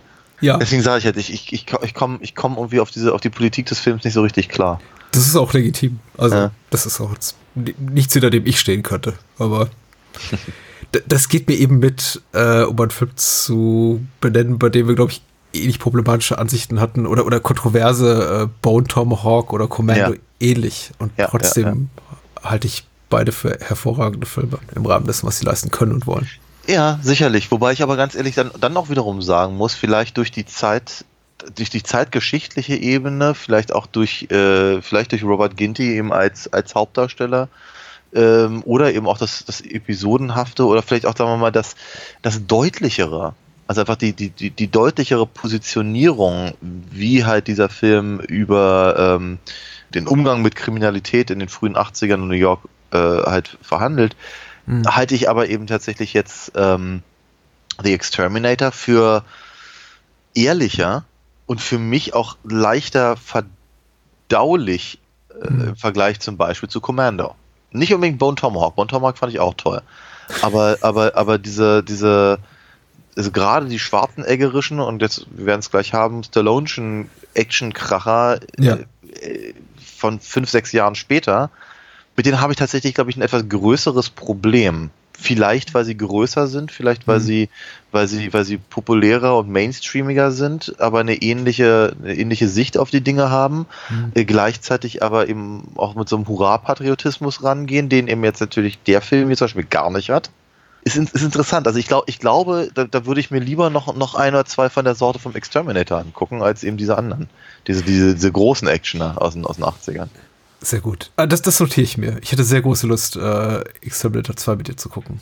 Weil es eben eine Canon-Produktion ist und einfach äh, versucht wird, dieses sehr äh, unhandliche, sehr auch anarchische Ding von Filmen in ein kommerziell besser vermarktbares Paket zu schnüren. Und ähm, deswegen würde ich gerne eines Tages, da können uns gerne dafür noch ein bisschen Zeit lassen, ein, zwei Jahre, mit dir über das Sequel sprechen. Ja, machen wir doch klar. Aber vielleicht sprechen wir jetzt einfach über Cobra oder City Cobra. Ja, so machen wir das. Maria, Marion, ähm, Entschuldigung, was? Äh, Daniel, Entschuldigung. Oh, ich ich wollte es nicht sagen, tut, tut mir Ich leid. möchte, ich möchte, dass du mich jetzt Loretta nennst. Genau. Das war. AlinaFox.de, da gab's doch was, oder? AlinaFox.de. Genau, Alina. Genau, AlinaFox.de. Ähm, äh, ist meine Webseite. Da gibt's äh, meine Comic-Helden zu lesen und zu kaufen. Und würde mich sehr freuen, wenn, wenn der eine oder die andere ähm, etwas bestellen würde, um mich und meine Arbeit zu unterstützen. Deswegen kann ich dann auch einfach noch ein paar mehr Filme gucken und mit dir besprechen. Genau, einfach auf, auf, auf die Webseite gehen und auf den Shop gehen und dann äh, kriege ich eine Nachricht und ich schicke mir eine Nachricht zurück und dann kann man ein bisschen quatschen und ich schicke dann irgendwann ein paar Comics hin mit einer Unterschrift und einer Zeichnung. Oder geht ihr ein Bierchen trinken und Boah, das kommt ja, das, ne? Wir werden sehen. Wenn der Käufer oder die Käuferin bezahlt, wolltest du sagen. Klar. Tut das und wenn ihr noch ein paar Kreuze übrig habt, dann spendet die gerne bei patreon.com slash bahnhofskino oder steady.fm äh, slash bahnhofskino. Dort kann man äh, Freundin, Freund offizieller, offiziöser des Bahnhofskinos werden, unser Format unterstützen und kriegt dafür regelmäßige Goodies, wie zum Beispiel Previews, Extended Cuts äh, bestehender Bahnhofskino-Folgen, Zugriff auf das gesamte Archiv der ersten vier Jahre und Bonusfolgen regelmäßigerweise, so zum Beispiel auch nächste Woche. Und ähm, das kann man eben tun und darüber freuen wir uns sehr. Ja. Ich habe tatsächlich gerade nicht Kreuzer, sondern Kreuze verstanden. Mhm. Und hatte interessanterweise keine religiöse Konnotation, sondern ich dachte so bei mir, ja, du hast völlig recht, eigentlich könnte man mal sagen, geht wählen. Ja, geht wählen. Aber wählt nicht wie der Exterminator. Nee, nicht unbedingt, nein. wählt das Richtige, genau. Geht wählen auf jeden Fall. Ich habe schon Briefwahl gemacht. Ich habe ich hab meine Unterlagen schon da. Man muss sagen, es ist sehr, sehr anstrengend dieses Jahr in Berlin, weil wir haben ja auch noch Senatswahlen und wir haben ja noch einen Volksentscheid. Also das ist ein dicker Stapel. Ja, ja. aber Briefwahl werde ich dieses Jahr auch machen. Nicht nur wegen Corona, sondern auch, weil ich ja meiner, meiner äh, demokratischen Pflicht mal nachkomme und als Wahlhelfer da bin. Hm. Sehr schön. Sehr ja, schön. ja. Geht wählen. Wählen ist gut und wichtig. Und impfen, So. wenn man schon mal dabei ist. Ja, natürlich. Jetzt haben wir gleich irgendwelche miesen rechten Säcke in den Kommentarspalten, die uns Die können gerne mit, wegbleiben. Hört nicht diesen Podcast. Für euch machen wir das nicht. Ja. Wir sprechen über Cobra. Ja. Oder auch die City Cobra in äh, Deutschland. Erschienen nach dem City High mit äh, Schwarzenegger, der offenbar ein g- gangbare Art und Weise, amerikanische Filme zu betit äh, betiteln, etablierte. Und dann sagte man dann eben seitens des deutschen Verleihs hier dieser Canon-Produktion, ach, das machen wir doch gleich auch mit Cobra und nennen das Ganze City Cobra. Der Regisseur ist George Pankosmatos, äh, ein Filmschaffender, mit dem Stallone zuvor schon für Rambo 2 oder Rambo First Blood Part 2 zusammengearbeitet hatte, den wir auch bereits rezensiert haben. Und Ja. äh, so ist es hier auch ein, ein, ein Wiedersehen mit alten Bekannten. Oh ja. Ganz abgesehen davon, ich, ich finde ja, ich finde ja City Cobra tatsächlich den besseren Titel. Wobei ich allerdings sagen muss, so richtig viel mit City hat der Film ja nicht zu tun. Also, Ja, nicht wirklich. Er ist auch reichlich kurz und darüber wird bestimmt auch Trivia, seit ich gleich noch ein bisschen zu reden sein. Merkwürdig kurz mit 83 Minuten, möchte man gar nicht glauben. In weiteren Rollen Brigitte Nielsen, Andrew Robinson und äh, diverse andere. Brian Thompson und Brian Santoni, genau. Äh, René Santoni, genau. Ich glaube, mit Andrew Robinson und René Santoni gleich zwei Menschen, die auch schon im originalen Dirty Harry dabei waren, an Ja, die dieser Film absolut. auch ein bisschen anlehnt. Absolut. Und, und in einer ganz, ganz kurzen Mini-Rolle tatsächlich Sledgehammer höchstpersönlich David Rushy. Ja, ich mag Ich habe ihn. mich sehr gefreut, ihn zu sehen. Ist auch einer der besseren Columbo-Mörder späterer Tage, muss man sagen. Also ich mag David Rash oder Rashi auch Ja, verdammt nochmal sehr gerne. Äh, er, war aber interessanterweise auch, auch äh, in, äh, in Mrs. Columbo drin. Ich wollte dich sowieso mal fragen, hattest du, über, hattest du Mrs. Columbo eigentlich in deinem Buch erwähnt? Ich habe Mrs. Columbo erwähnt, aber Ja. nur sehr sporadisch. Und äh, es ist auch keine sehenswerte Serie. Nee. Er ist tatsächlich auch, äh, ich glaube sogar der einer der ersten Mörder, aber das heißt ja nicht viel. Die Serie war sehr kurz. Ja. Äh, interessanterweise, ich, ich mag mich irren, ich bin aber zu 99,6% sicher, René Santoni spielte auch schon den Assistenten Sidekick-Cop von Dirty Harry im Ja. ersten Dirty Harry-Film und hieß dort auch Gonzales, wenn mich nicht alles täuscht. Genau, ja, ja, absolut, absolut, genau so ist es. Okay. Ich Ja, beruhigt. ich kenn, ich, ich habe ich hab ihn das erste Mal auch namentlich äh, wahrgenommen in Dead Man Don't Wear Plaid. Auch ein hübscher Film. Oh ja. Kann auch auf die Liste. Ist, glaube ich, schon auf der Liste. Ich glaube auch, ja. Äh, Drehbuch Sylvester Stallone. Und was sollte man anders erwarten, außer Exzellenz von einem Mann, der schon Drehbuch nominiert war für Rocky. Aber das ist, ich glaube, damit fange ich gleich mal an, weil das Cover war mir halt immer sehr bewusst. Gesehen hatte ich den Film bislang noch nicht. Äh, aber es ist mir halt als allererstes sofort aufgefallen, dass ich eben genau diese, diese, diesen Gedanken hatte, den du gerade äh, angedeutet hast, nämlich ich dachte so bei mir, was ist eigentlich mit Stallone passiert? Weil er hat, dieses, er hat, er hat, er hat das, das, das Drehbuch für Rocky geschrieben. Jetzt hat er dieses Drehbuch geschrieben. Er war mal ein guter Schauspieler, zum Beispiel in Rocky und auch im, im, im, in First Blood. Was ist mit ihm passiert? Weil ich, es, ist, es ist ganz, es ist, es ist, ich fand es schon fast physisch schmerzhaft, ihm zuzugucken in diesem Film. Wie was Also- ist mit ihm passiert zwischen Rocky und diesem hier? Oder? Ja, weil ich finde, ich habe ich hab wirklich das Gefühl, er hat verlernt zu Schauspielern. Er ist, er ist, er ist absurd schlecht in diesem Film. wirklich, wirklich, wirklich schlecht. Mhm. Manieristisch und, und, und, und, und, und, und, und ver, ver, ver, versucht irgendetwas auf, auf Teufel komm raus irgendwie darzustellen, was, von dem er aber offenkundig selber nicht so genau weiß, was es eigentlich ist. Ich glaube, er hat einfach, ich, ich, ich, hab das, ich hatte das Gefühl, er hatte eine Idee von Ja. etwas, was andere Leute besser gemacht haben. Ob das Ja. jetzt Michael Mann war mit, mit, mit der, mit der Miami Vice Serie oder, also, ne, so der, der drei Tage bärtige, ähm, äh, Cop, der eigentlich aussieht wie ein Gangster Mhm. oder, oder, äh, das, das Wortkarge eines Schwarzeneggers, was wohl eher an dessen äh, Akzent lag oder so. Aber ich, ich, ich, ich, ich habe ich, ich sehe halt hier ganz, ganz wenig von, von, von äh, Stallone als selbstständigen Schauspieler. aber ganz, ganz viel von dem, was er vermutlich geglaubt hat und vermutlich zu Recht geglaubt hat, was in den 80ern wahnsinnig gut ankam. Und ich glaube, Cobra war, war kein, war, war auch kein Flop.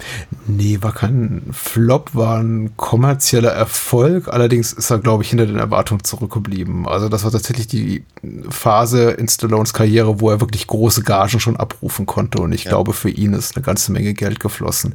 Er war auch kein einfacher Kollaborateur. Du hast ja, glaube ich, schon im, im, im Teaser unserer letzten Folge hier auf diesen Film angedeutet. Es ist eigentlich, ist es sowas wie Stallones Beverly Hills Cop, eine Rolle, Ja. die er nicht spielen durfte oder konnte, von der er irgendwie, aus, aus der er dann irgendwann rausgeschrieben wurde und quasi so sein kleiner persönlicher Racheakt zu sagen, ja, da mache ich eben das hier und ich bin quasi hier so der Not Your Daddy's äh, Beverly Hills Cop, äh, sondern einfach eine Nummer tougher, Nummer härter. Und man kann es, das wollte ich auch mit meinem Verweis auf die kurze Spielzeit schon erahnen, wenn man eben sich so den Film etwas kritischer anguckt und dann eben dabei berücksichtigt, dass der Film, glaube ich, etwas mehr hergebe, auch so in Sachen Figurentiefe und äh, nachvollziehbare Handlungswendung.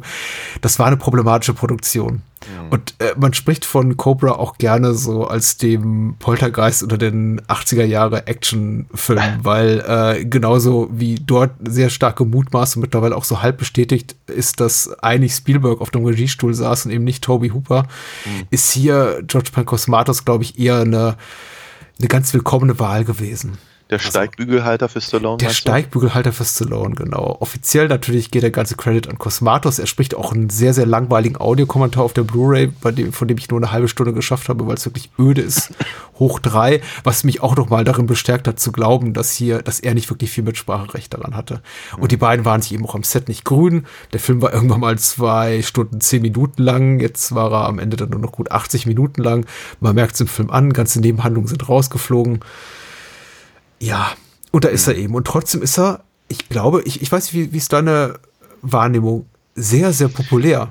Ich weiß, ich weiß gar nicht, ob meine Wahrnehmung da, da das, das bestätigt. Also zumindest nicht in mein, also weder in meiner damaligen noch in meiner heutigen Bubble, muss ich ganz ehrlich sagen. Aber er ist, er ist mir halt wirklich alleine durch seine Videothekenpräsenz halt durchaus immer im Kopf gewesen. You're the disease and I'm the cure. Ja. Ja. Die One-Liner sind auch ganz schön schlecht in diesem Film.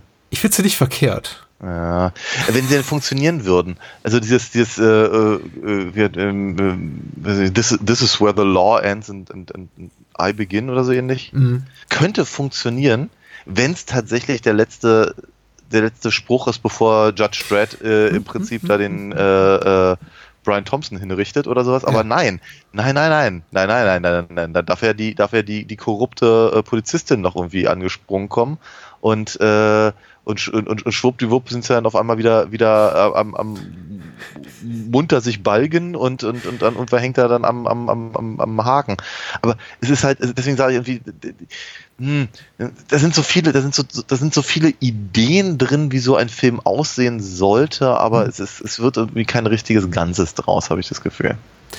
Die Inhaltsangabe hat geschrieben, Moonshade, natürlich Ja. hat er das. Natürlich.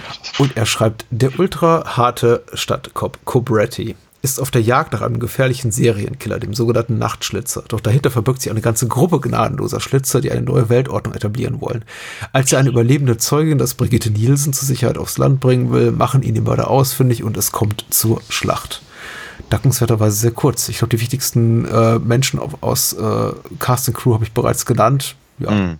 das war's. In, wie gesagt, innerhalb meiner Bubble ein durchaus populärer Film. Mhm. Ich habe das, was mir so entgegenschlug, ganz gut auf den Punkt gebracht, in, äh, gesehen in einer Review unseres Hörers Dirk, der da schreibt, das hier sei Sly Stallones Commando, nur eben nicht so gut. Mhm. Und so kommt mir eben dieser Film auch vor. Es ist, ich, ich weiß, was der will. Ich finde, der macht auch seine Sache ganz solide.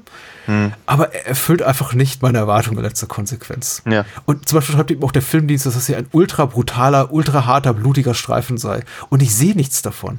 Ja. Weil die MPAA den Film kurz und klein geschnitten hat. Da ist kaum ein Tropfen Blut fließt hier. Leute fliegen durch die Gegend. Klar, werden erschossen noch und nöcher. Da sterben eine ganze Menge Leute.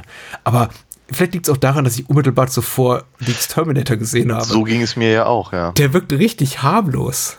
Richtig harmlos, der Film. Ja, ja, ja, ja, ja. Ich finde aber auch, er wirkt eben völlig konfus. Mhm. Ja, und dieser, also dieser ganze, dieser ganze, äh, das, das bisschen, was von dem Nebenplot oder nein, eigentlich ist gar kein Nebenplot, sogar der Hauptplot, äh, äh, übrig geblieben ist, nämlich mit diesem, mit dieser, dieser New Order, New World Order Kultgeschichte mhm. rund um den Night Slasher. Äh, außer dass da halt ein paar Leute stehen und irgendwie immer, immer ihre, ihre, ihre, ihre Äxte und Rohre und Zeug irgendwie aneinander hauen, kriegen wir nicht so richtig davon viel mit. Die Idee ist ja nicht blöd zu sagen, ich habe hier eine, überall. Ja, genau, ich habe es ist so, das ist so äh, wie so ein zu kurz gedachtes Fight Club Ding.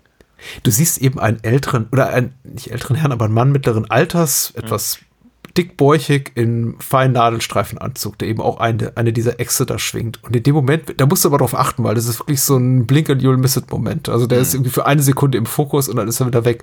Aber ja. äh, genau, die korrupte Polizistin ist ja auch da. Es soll eben suggerieren, dass sie wirklich überall sind. Das ist eine genau. groß angelegte Verschwörung ja. und die wollen eben die ja, eine neue Weltordnung in Gang setzen. Aber, aber letzt, letztendlich reduziert sich eben alles auf, auf äh, unseren, unseren hier, unseren, unseren Arnie für, für Arme, nämlich Brian Thompson. Ja. So. Und der das gut ist, der, der macht seine Sache. Ne? Der hat das richtige Gesicht dafür. Ich, ich, mag Brian Thompson tatsächlich sehr gerne, also spätestens seit, seit, seinen, seit seinen mehreren Auftritten bei Buffy. Mhm. Ähm, oder eben natürlich bei den X-Files. Ja, aber, klar. Aber, aber äh, ist es schon ziemlich klar, warum er hier in diesem Film ist. Ja. Ne? Einfach durch sein vorgeschobenes Kinn. Einfach weil, weil er eben, sagen wir von weitem so ein kleines bisschen das, das, äh, das verkörpert, was eben Schwarzenegger etabliert hat. Klar. Und da, da, da Stallone und Schwarzenegger ja eben immer so ein, ein Kopf-an-Kopf-Rennen hatten, eben in den 80ern mit ihren Actionfilmen, mhm. äh, ist es, ist es, ist es finde ich es fast schon als zynisch, äh, Brian Thompson da, da, dazu zu, zu besetzen. äh, weil es eben, weil es so durchschaubar ist. Ja? Der ironischerweise hatte seinen ersten großen Auftritt in einem in Terminator. Ja, natürlich, ich weiß das ja, aber mhm. äh, ja, genau. Also ist, ich, ich, ich, ach, ich empfinde es als genauso eine zynische Besetzung, äh, wie eben zum Beispiel Ron Perlman in äh, am Anfang war das Feuer. Ja. Ganz abgesehen davon, dass Ron Perlman toll ist und er war auch toll, am Anfang war das Feuer und am Anfang war das Feuer ist ein toller Film. Aber ihn halt zu besetzen, weil er eben äh, eine, eine, eine gewisse physische Erscheinung hat, mhm. finde ich ganz schwierig. Und eben Brian Thompson mit dem, mit dem, also wie, via Schwarzenegger quasi, finde ich halt dann an der Stelle wirklich bedenklich. Aber ansonsten kriege ich finde es halt einfach so seltsam, dass ich mehr über einen, einen, einen, einen äh, verrückten, alles durchsetzten, setzenden Kult mitbekomme in Schlappe Bullen beißen nicht. Als ein Cobra. ja. Weißt du? Das ist so, da, da, da ist irgendwas falsch mhm. in, der, in der Anlage. Und dann ist es eben auch ganz schwierig, dass Brigitte Nielsen und Stallone, obwohl sie zu der Zeit verheiratet sind, null Chemie haben. Ja. Im, im, im, im Dings. Und im Übrigen Brigitte Nielsen, Stallone, mühelos an die Wand schauspielert. Ja. Es ist ganz, es ist, das, das sind so viele Sachen in diesem Film, bei denen ich irgendwie denke, das, das war keine gute Idee. Ich glaube, wir haben uns auch schon an anderer Stelle als Brigitte Nielsen-Fans geoutet. Ich bin ja auch oh, ein ja. großer Apologet ihrer, ihrer Kunst. Also ich ja. glaube, in dem Bereich, in dem sie eben agiert und ja. auch schauspielerisch agiert, ist sie tatsächlich sehr gut meistens. Ja, und, und sie ist, sie ist eben, äh, wir sagen, sie, sie, sie, sie ist sich dessen bewusst. Ja. Sie, sie, versucht halt nicht mehr oder weniger zu machen, als sie kann. Mhm. Und äh, das kann man eben von Stallone in diesem, in diesem Film halt so nicht sagen. Ja, äh, Stallone hat auch eine schwer, schwere Aufgabe und ich glaube, das ist mein Hauptkritikpunkt an dem Film, den ich summa summarum tatsächlich mag. Also ich stehe dem Film wohlwollend gegenüber. Ich, ich gucke ihn ganz gerne. Er ist auch wirklich zu kurz, um langweilig zu werden an irgendeiner ja. Stelle und er hat eben auch ein paar ganz gute Schauwerte zu bieten nicht Blut, blutfließende Gewalt, wie es hier der Filmdienst oder das Lexikon des internationalen Films schreibt, aber auf jeden Fall paar schöne Autos dann, Verfolgungsjagden und so weiter und so fort. Ja. Ähm, aber der Film hat für mich eben ein tonales Problem, weil mhm. ich, ich finde ihn zu Beginn tatsächlich relativ cool in seinem, in seiner Hingabe auch zur, zur Albernheit mhm. mit diesen ganzen markigen One-Linern hier, you're the, you're the disease and I'm the cure oder der, dass er diesen Supermarkt-Killer umbringt mit der ja. Begründung, ja, ich, ich du bist mir einfach nicht professionell genug. Also du schießt dich gerade, you're a lousy shot und im Grunde man das Gefühl hat, er bringt ihn eigentlich eher um, aufgrund der Tatsache, dass er eben da eine gewisse Professionalität nicht gewahrt sieht, als dass er wirklich ein Problem damit hat, dass er dann ein paar Leute umbringt. Ja, ja. Also allein dieses zu Beginn davon, seitens Andrew Robinson, der da sagt irgendwie hier, call the Cobra und dann kommt er wirklich ans Set, also mhm. Cobra Cobretti und alle begrüßen ihn mit Hallo Cobra und ich denke mir, ja, das ist irgendwie, äh, vorfahrend hier mit seinem alten, mit seinem Oldsmobile hier, mit diesem Mercury, mit, ähm, awesome Nummernschild. Und ich denke mir, der Film ist so hemmungslos in seiner Hingabe an diese 80er Hollywood-Actionfilm-Albernheiten, dass er fast schon sowas ist wie eine Parodie, Ja. aber dabei immer halt ein komplett straightes Gesicht macht und niemals sich in die Karten blicken lässt, ob er das jetzt wirklich ernst meint oder ob er, ob er genau weiß, was er da tut oder ob er sich das nicht bewusst ist. Und das gefällt mir eigentlich ganz gut. Und dann fängt er eben an, diese Figur von Cobra Cobretti zu demythologisieren und dekonstruieren. Und dann wird er eben auch ein bisschen, zeigt er eine, eine sanfte Seite und offenbart seinen Vornamen. Und dann kommen all diese Szenen, wo sie aus ihm versuchen, einen echten Menschen zu machen. Ja. Und da bin ich komplett bei dir. Das kann Stallone überhaupt nicht. Das kann er nicht. Er funktioniert für mich als dieser Cartoon, diese, diese, diese, diese Witzfigur zu Beginn. Ja. Recht gut. Also Witzfigur nicht, weil er komisch ist, sondern einfach, weil er irreal ist. Ja, ein. Abziehbild. Ein, ein, Ein Abziehbild eines Ja, äh, Klischee-Actionhelden. Aber in dem Moment, wo sie ihm versuchen, ihm sowas wie Seele einzuhauchen, Hm. puff. ja, ja, ja, ja, ja. Und das färbt leider auf den Rest des Films ab. Abgesehen hier von der Ja. auch verpuffende Nebenhandlung um die New World Order. Ähm, mir, mir, mir tut an der Stelle äh, vor allem Rini Santoni äh, halt total leid. ja. Weil, weil, weil sie ihm halt ganz, ganz, ganz, ganz viele ähm, äh, Textpassagen irgendwie zu schustern, die halt im Prinzip zeigen sollen, was für was für was was für ein Typ halt Cobretti halt ist. Mhm. Ja, und und und äh, er, er, er, er muss halt er muss halt ständig diese diese albernen äh, Bestandsaufnahmen irgendwie absondern, ähm, die der Film halt sonst so überhaupt nicht zu bieten weiß. Und äh, ja, dann versuchen sie ihm halt auch noch so ein, durch diesen, durch diesen, durch diesen Dauerzuckerschock da irgendwie sowas auch noch zu geben wie ein, wie ein Story-Arc oder so. Das, das, äh, Er ah, bekommt wenigstens einen kleinen Story-Arc, ungleich jetzt zu David Rash, also dem Fotografen am Set von hier Brigitte Nielsen, Ingrid Knutzen heißt sie auch sehr nett, der bei dem, bei dessen Rolle ich am stärksten gemerkt habe, da fehlt einfach was. Ja, Ich glaube, der sollte mal eine wichtigere Rolle spielen.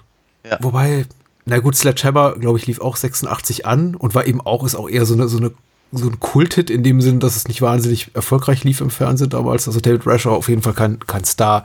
Nein. Aber man merkt, da, da, da steckte noch irgendwo mehr hinter. Und er Mhm. verschwindet, er fällt einfach aus der Handlung raus. nee, tot halt. Ne? Ja, tot aus der Handlung raus, genau. Reni Santoni, undankbar, gebe ich dir recht. Er darf auch leider nicht viel tun. Und ich glaube, in dem Moment, wo er die Waffe dann zückt, so kurz vor Schluss, und mal ein, zwei, drei Schuss abgibt, wird er schon angeschossen und liegt da nieder. Ja. Und sowas tut mir immer sehr, sehr leid. Für Figuren, die eigentlich über den Großteil der Spielzeit nur die Wasserträger sind für den Helden, die expositorischen und dramaturgischen, die dann eben sagen, hier, der ist viel, der ist total deep, du glaubst das gar nicht. Also hier, genau. und der heißt auch noch Marion, beziehungsweise in der deutschen Fassung Maria. Ich, de ich, de ich denke da immer dran, ich, ich, ich, ich weine für Conan, weil er es nicht kann. Sehr schön. Oh, ich liebe es. Wir müssen, noch über, müssen wir aber noch über Red Sonja sprechen? Red Nee, über Sonja, Conan der Zerstörer. genau, Red Sonja haben wir, Conan Zerstö- Zerstörer haben wir noch nicht. Da freue ich mich aber sehr Ja, drauf. machen wir demnächst. Ja. Jetzt schon mal eine Vorwarnung. ich glaube, die meisten Leute mögen es, wenn wir über Conan sprechen. Ja. Ja, aber dieser Film ist nicht so gut, wie er sein könnte. Und mir fällt auch ehrlich gesagt, also ich, ich habe jetzt schon beim Sehen befürchtet, glaube ich, sehr viel weniger zu diesem Film ein als zu Exterminator, der mir eben immer sehr zu denken gibt, den ich auch wirklich lange in meinem Kopf rumwälzen kann. Gucke ich den ja an und denke mir, ich glaube, das könnte ein wirklich, wirklich guter Film sein. Dieses Bedauern über die verpassten Chancen Ja. dieser Filme bietet noch und nöcher. Das ist einfach sehr viel größer schlussendlich als der Genuss an dem, was da noch drin ist, weil da sind ja coole Sachen drin, ein paar rockige Songs und wie gesagt Actionsequenzen und gut besetzte Nebenrollen. Weil, weil du gerade sagst, die rockigen Songs. Äh, da, da, da kam ich aber auch ganz schnell wieder an den, an den, an den Punkt, an dem ich dachte, ist das jetzt eine Parodie mit äh, Liedern von Trey Parker.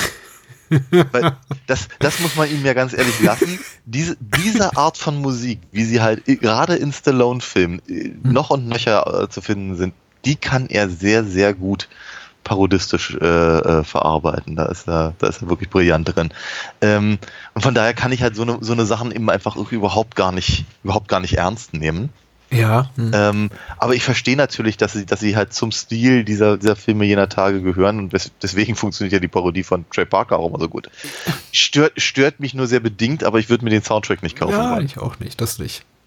Aber ja, es ist eben immer so hart an der Grenze zur Parodie und ich glaube, solange sich der Film eben in diesem Sweet Spot bewegt, dass man denkt, das ist grenzwertig schon parodistisch, aber eben dann noch zu verbissen ernst auch gespielt und inszeniert, um wirklich eine Satire zu sein, Ja. funktioniert für mich hervorragend. Ich habe also bis zu dem Punkt eben, wo dann Cobretti blank zieht und eben Schwächen offenbart. Aber in so Momenten zum Beispiel wie dem, in dem Stallone hier diese Pizza mit der Schere zerschneidet, habe ich das Gefühl, der sabotiert da seinen eigenen Film. Das wirkt fast so, als hätte ihm George Penn Cosmatos guckt sich so, als, als hätte er ihm eindeutige Regieanweisung gegeben, diese Szene einfach sehr geradlinig zu spielen.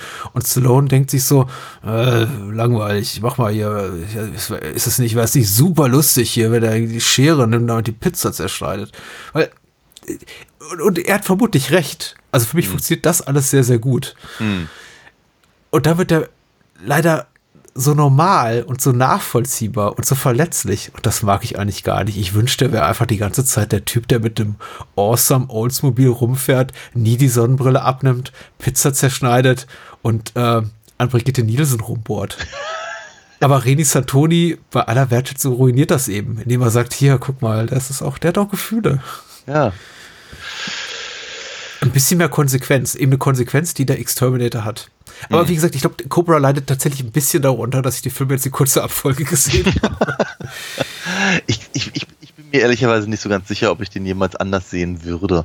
Weil, äh, machen, machen wir uns nichts vor. Ich glaube, ich glaube tatsächlich, dass äh, hätte ich eben äh, die City Cobra gesehen damals, als ich immer die, die, die, die Videocovers mir angeguckt habe, dann hätte ich ihn vermutlich gut gefunden.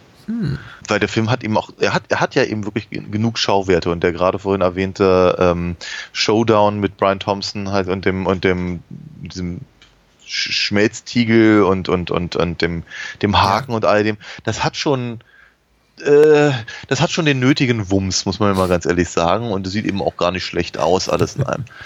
Aber es ist äh, ja kann, du, ich, ich, ich, ich weiß es nicht, ich weiß es nicht. Ich, es kann auch rein theoretisch sein, dass ich halt äh, aus, aus dem Film rausgegangen wäre, wie, äh, wie damals, als ich Last Boy Scout gesehen habe. über den ich auch mal mit dir sprechen möchte. Also, du, warum, warum hörst du nicht auf, mir heute zu drohen? Okay, erstmal der zweite Cone. Ja, das, nee, da, da, das ist keine Drohung, das ist ein, das ist ja ein Versprechen, das finde ich gut. Da bin ich ja dabei. Nein, also einfach, einfach so dieses, dieses, dieses Gefühl, okay, ich, ich, ich meine, ich kriege, was ich, was ich, was ich, was ich irgendwie erwarte, wenn ich, wenn ich Sta- Stallone hier mir angucke, aber gleichzeitig kriege ich eben auch, was ich erwarte, wenn ich Stallone ansehe. Und das ist gar nicht so gut. Weil eben, ja, ich, ich finde es ich find's, ich find's halt echt fast ein bisschen schade, weil, weil, ja, du hattest es ja schon ver verpasste Chancen und was da eigentlich noch hätte drin sein müssen und sowas, aber es ist, äh, ja, es hat eben auch nicht den, die Qualität äh, äh, äh, äh, so, so, so, so einer Trash-Parodie wie, wie ist das Ding? Kung Fu, Kung, Kung Fu Hustle? Hustle? Ja, ich Ja. glaube, ja. Der Stephen Chow-Film. Ja, Okay, und, ja. Und, und, und oder sowas, weißt du, wo man wie sagt, okay, nein, wir haben, wir haben unsere eigenen Muster erkannt und jetzt, jetzt gehen wir hier in die Vollen. Hm. Na, aber nee, nee, nee, nee. Das macht er dann eben auch nicht. Aber er ist irgendwie auch nicht, nicht ehrlich genug. Hm. Ich weiß nicht, also ich, du, du, hast, du hast auch wiederum völlig recht, wenn du sagst, er ist zu kurz, um langweilig zu sein. Das, weil, nein, gelangweilt habe ich mich dabei nun wirklich nicht. Aber ich habe mich auch nicht amüsiert. Mir tut's ein bisschen leid, weil ich glaube, Cobra ist der weitaus Reichweiten stärkere Film von diesen beiden und viele mehr Menschen haben ihn gesehen und ich glaube, deswegen ist auch äh, jetzt vielleicht auch die Erwartungshaltung viel von vielen Menschen mehr, die uns zuhören, die das irgendwie diesen Film abfeiern oder irgendwo den Boden stampfen. Und ich muss sagen, ich bin da eben relativ indifferent gegenüber Cobra. Hm. Ich finde ihn ganz putzig. Ich finde putzig, um ein Adjektiv, was du gerne gebrauchst, einfach Oh zu ja. klauen hier und äh, für mich hier anzuwenden. Auf dem Papier könnte das einfach so viel besser sein. Es ist eine Canon-Produktion dieser Zeit, die ja immer für wunderbaren, exploitativen, manchmal gar sleasigen Charme irgendwie gut sind und irgendwie gute Actioner können durchaus. Und Stallone mag ich ehrlich gesagt auch ganz gerne. Ich, ich nehme ja auch gerne die, die Rambo-Sequels in Schutz, die nicht viele Menschen mögen, Nein, außerhalb unserer sehr, sehr kleinen Bubble. Auch, auch die haben ihre Vorzüge. Und gerade der zweite Rambo ist auch unter der Regie von Cosmatos ein großartiger Actioner, auch wenn du seine politische oder wir seine politische Agenda nicht teilen. Das müssen wir auch nicht. Das ist kein, keine Voraussetzung für das Gefallen eines Filmes. Mhm. Ähm, aber hier ist es so, ich, ich gucke auf die Besetzung und die ist großartig. Ich gucke auf irgendwie potenziell das große Budget, was da zur Verfügung stand, die Nebenhandlungsstränge, die es wert gewesen wäre, weiter zu erforschen. Äh, einen wirklich guten Baddy, den man einfach hätte ein bisschen effizienter inszenieren müssen. Und ja, das am Ende so runterzubrechen auf, oh, da ist eine große Verschwörung im Gange und alle sind involviert bis in die höchsten Ämter hinauf, um dann zu sagen, ja, aber am Ende ist es dann eben Stallone, Brian Thompson und ein paar seiner Schergen in der Stahlmühle auch wenn das Ganze sehr solide inszeniert ist, einfach ein Downer. Ja. ein Downer. Hm. Und mehr weiß ich dazu nicht zu sagen. Mir ist aufgefallen, dass es hier Pepsi und äh, Coca-Cola Product Placement im selben Film gibt, was ich glaube eher selten ist. Ja, ja. Und ich meine, 86, äh, da waren noch die Cola Wars noch, noch im vollen Gange. ja, ja, ja. Ich glaube, Ghostbusters, über den wir zuletzt sprachen, äh, in der Bonusfolge, ist ein, ist ein Pepsi-Film. Ghostbusters? Äh, der, der, erste, der erste ist äh, Coca-Cola, wenn ich mich richtig Ah, okay. okay. Ja. Auch, auch wahrscheinlich jetzt ein Gesprächspfad, der nirgendwo hinführt. Ich entschuldige mich. macht ja nichts, macht ja nichts. Ja. Genau. Ach du, also ich, ich, sag, ich sag's nochmal, ich, äh, ich äh, aus irgendeinem merkwürdigen Grund bin ich nie dazu gekommen und ich hatte eigentlich auch nie riesen, riesen Wunsch, äh, hm. äh, die City Cobra mal, mal, mal zu sehen, aber immer irgendwie so das Gefühl, ähm, ich, ich müsste, also mindestens hm. im Rahmen unseres, unseres Podcasts. Und ich bin auch durchaus sehr froh, dass wir ihn endlich mal gesehen haben und äh, ähm, möchte sagen, dass mein Leben ärmer ist jetzt, sondern ähm, aber es ist eben auch nicht übertrieben viel reicher. Ja, und außer, außer, dass ich bis zum Schluss des Films sich für mich nicht die Frage gestellt habe, soll ich jetzt eigentlich mehr Brigitte Nielsen oder mehr Sylvester Stallone auf den Knackarsch gucken? sehr schön, sehr schön. Aber ja. Ich wünschte, Cobra, Cobretti äh, Marion, Maria, wie auch immer, wäre einfach irgendwann ausgebrochen und hätte diese obligatorische Szene gehabt, in der er eben seine Polizeimarke niederlegt und seine Dienstwaffe und sagt, ich bin raus und nehme das Gesetz in meine eigene Hand. Aber in Wirklichkeit lamentiert er immer nur ewig rum. Er ist so richtiger Nörgel-Teddy darüber, ja. dass das ganze System nicht funktioniere und sagt dann so Sachen wie, wie, wie ähm, äh, über die US-amerikanischen Gerichte, we put him away and they let him out. Und ich ja, denke ja. Mir, ja, aber wenn das deine Haltung ist, bist du vielleicht im falschen Job erstens und zweitens, du kommst da auch raus, ne? Keiner zwingt dich dazu. Du naja. kannst auch irgendwie Burger Patties wenden im Diner, wenn du ja, willst. Dann, dann, dann, Bounty Hunter werden oder sowas, ja. Genau, oder den Flammenwerfer besorgen und äh, den Exterminator machen, wenn dir das alles so langweilig ist. Aber das macht er dann eben doch nicht, ne? Weil nee, nee, sonst könnte er nee, sich nicht wahrscheinlich so einen schönen Oldtimer leisten. Ja. Ich, ernsthafterweise bei diesem, bei diesem Spruch irgendwie, irgendwie du, äh, wo er sagt, irgendwie, das, das, musst du den Richter fragen und das hm. dann gleich nochmal wiederholt da, da dachte ich so ein ganz kleines bisschen an, an, an, an Tingeltangel Bob. ja, wie gesagt, bald sind wieder die Demokraten im, im, im, im, Amt und dann werden alle wieder freigelassen. So. ah. Mit denen will Sloan nichts zu tun haben, glaube ich. Oder Nein, war das sein Bruder? er, äh, problematische Social Media Persönlichkeit, aber das ist vielleicht ein Thema für einen anderen Tag, oder ja. auch nicht. Ja. Aber wir haben mal gesehen, gemeinsam. Ja, wie, wie, ich, wie ich ganz am Anfang sagte, das, das, waren, das waren Filme, die wir jetzt gesehen haben, ja. Ja, einer ist hervorragend und der andere weniger so. Aber auch nett. Nur meine bescheidene Meinung. Nächste Woche, Daniel. Ja. Wir haben diverse Filme so im Kontext Kinder, Traumata äh, mhm. besprochen ja. oder äh, in Erwägung gezogen und haben uns dann für einen entschieden. Welcher ist es denn geworden? Im ja, Rahmen einer Patreon- und Steady-Bonus-Folge. Im Rahmen einer Patreon, genau. Wir sind sehr in uns gegangen und ähm, ähm, auf vielfachen Wunsch eines einzelnen Herrn, nämlich nicht ich, ähm, aber ich bin auch sehr happy darüber, muss ich ganz ehrlich sagen. Ähm, äh, wir werden nämlich reden über Wolfgang Petersens Fassung äh, von Michael Endes ähm, Die unendliche Geschichte. Sehr schön. Und das ja. ist so umschreibst, ist natürlich seinen Grund. Der Michael Ende war gar nicht happy mit dem, mit dem nee. Film. Nee. Aber auch das wird kurz mit Sicherheit Thema sein. Oh ja, bestimmt unseres Gesprächs. Genau. Danke an alle Menschen, die uns unterstützen und danke an alle Menschen, die das noch tun wollen. Wie gesagt, nächste Woche gibt es für euch was extra auf die Ohren. Ansonsten hören wir uns in zwei Wochen wieder mit einem regulären Double Feature und das wird sicher auch wieder ganz toll. Ich so. bin schon jetzt ganz gespannt. Ja. Also, bis Gute dann. Nacht. Bye, bye. Ciao.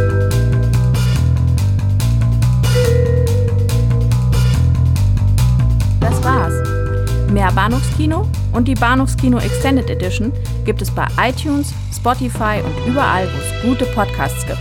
Kennt ihr bereits Daniels Comics? Auf alinafox.de erfahrt ihr alles rund um seine legendäre Meisterdiebin und ihre Abenteuer.